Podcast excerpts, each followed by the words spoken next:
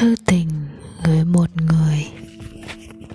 Giao ánh thân mến, cơn mơ kéo anh trở dậy vào lúc ba giờ sáng. Bây giờ đồi núi bờ lao còn đêm mù sương và im lìm ngủ. Anh thắp nến trắng viết thư cho anh và trùm chăn quanh mình. Miền cao nguyên này lạnh suốt ngày. Anh ơi, anh hơi lạ lùng là suốt những ngày lên đây, anh thường nằm mơ có ánh. Có ánh rất yên lành qua những con đường xa lạ của một mùa hè đã qua mà phượng vẫn còn đỏ ngời. Hình như trời vừa qua một cơn bão lụt nên con đường có vẻ sơ xác. Ánh mặc áo nâu, tóc mềm như mây, có cả chiếc nơ màu nâu nhạt cài lên rất huyền hoặc anh còn nhớ là suốt con đường đi đó, không khí bóng ấm áp vô cùng. Anh đã trở dậy trong sự trống vắng dai dẳng ở đây. Đáng lẽ kỳ này anh vào dạy nhạc ở sư phạm quy nhơn, nhưng cường và cung bảo anh nên thử. Liều lên nằm ở miền cao nguyên một lần xem sao. Ở đây mà chờ ngày vào thổ đức, thế cũng xong anh ạ. à có điều anh không ngờ là vùng đất này buồn đến thế. Những ngày đầu anh lên đây, anh ngỡ là mình vừa mang một bản án treo đầy về một hoang đảo. Anh chưa bao giờ đối diện với một sáng buồn lạ lùng và bi thảm như thế này. Anh không thể kể xiết sự hoang vắng bủa vây quanh mình những chiều, những đêm có mưa hạt nhỏ qua đây. Bữa sáng thức dậy, sương muối xuống đầy cả vùng trước mặt, cây cỏ trắng xóa và những người thượng đi lấy củi sớm. Ở những đồi chè xung quanh không còn nhìn thấy nữa. Buổi chiều có những chiều khô hay mưa cũng thế. Ngồi ở căn phòng Anh nghe rõ cả tiếng kèn đồng thổi về từ một đồn lính ở trên đồi cao. Rất buồn, rất buồn.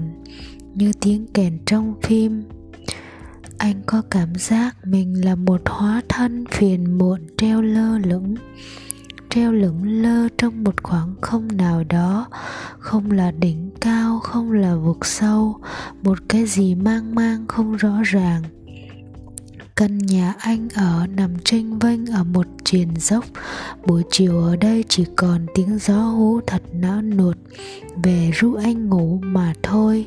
Anh cảm thấy như mình càng ngày càng đi vào những bất lực và vô vọng to tát hơn.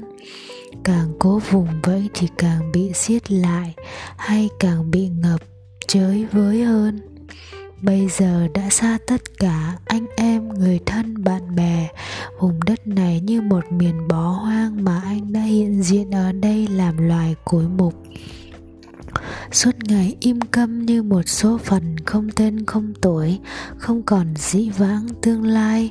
Ngôn ngữ nào của đô thị, của thành phố ở dưới kia mà anh ao ước được nghe lại, được nói lại vô cùng ánh ạ. à hôm anh, hôm nay anh lên đạt đà lạt.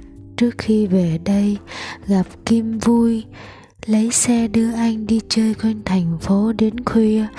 Buổi chiều sắp tối, anh có thấy thoáng ai giống như vũ mà gọi, anh gọi mà không nghe. Ở đây đi đà lạt và sài gòn rất gần, nhưng anh vẫn thấy có gì cách biệt xa xôi như không liên hệ gì đến nhau đêm ở đây, anh thường vào ngủ sớm 9 giờ. Bởi vì thành phố không có một sinh hoạt vui chơi nào. Thành phố cũng chưa có số nhà. Ban đêm thì tối mù vì đường, vì chưa có đèn đường. Trông bi đát lắm, chán lắm anh ạ. À. suốt ngày ngoài những giờ làm việc buổi sáng, anh ngồi nhìn chiều và đêm về trên những con đường dốc đất đỏ. Mây thì xuống thật gần, thật thấp trao ôi là buồn. Có lẽ anh cũng phải tìm cách nào để thoát khỏi nơi đây dù phải làm bất cứ gì để sống. Đời chúng anh phiêu bạt quá nên càng ngày càng tự du mình ra xa những yên lành cũ. Có lẽ một ngày nào đó anh cũng gặp lại anh như gặp lại một sự xa lạ. Một Inconu, một intriguer của một thời nào chưa hề có tên để gọi. Đất đai của chúng anh ở dưới kia vực thẳm bi đát vừa tráng lệ. Anh mong rằng một ngày nào đó, con người sẽ căng nọc mình ra trước một tòa án công minh của trời đất để thú tội, để trả lời với sự sáng suốt trước mặt. Sau đó sau đó sẽ không còn gì. Hay nếu còn con người thì cũng thì những con người đó yêu thương nhau, yêu chân lý, yêu sự thật. Không dối lùa, không dối lừa, không gạt gẫm mình, không sống bằng phù phép ảo tưởng. Mọi người bây giờ đang đánh lừa mình bằng ảo tưởng. Không ai biết sống thực chưa ai biết sống cả anh à trên sân khấu rộng lớn vĩ đại của cuộc đời này anh đã bắt gặp đủ loại người, già trẻ giàu sang, hèn ngu giỏi. Tất cả đều chạy tìm ảo tưởng. Ảo tưởng từ đó đâm ra phỉnh phờ bởi vì phỉnh phờ là yếu tố chính của những cuộc bán buôn. Nhưng rồi anh nghĩ rằng mọi người đều đáng thương, đều là những tội nhân đáng được ân huệ tha bổng bây giờ là đêm lại, tiếng hát thái thanh và người ra đi của của phạm duy thật buồn thật buồn. Anh nhớ tất cả những người thân, nhớ vô cùng và thấy ấm ức vô cùng. Đêm đã mù sương ngoài kia anh không đủ can đảm để nói má chuyện buồn của mình. Anh đã đi học lại chưa? Mùa thu có rụng, mùa thu lá có rụng nhiều ở huế không? Làm sao không nhớ những vết tích đã qua? Ôi, những êm ả đâu còn đâu còn. Anh mong nhận được thư của anh về vùng bờ lao này. Những mùa lạnh ở đây sẽ ấm cúng hơn.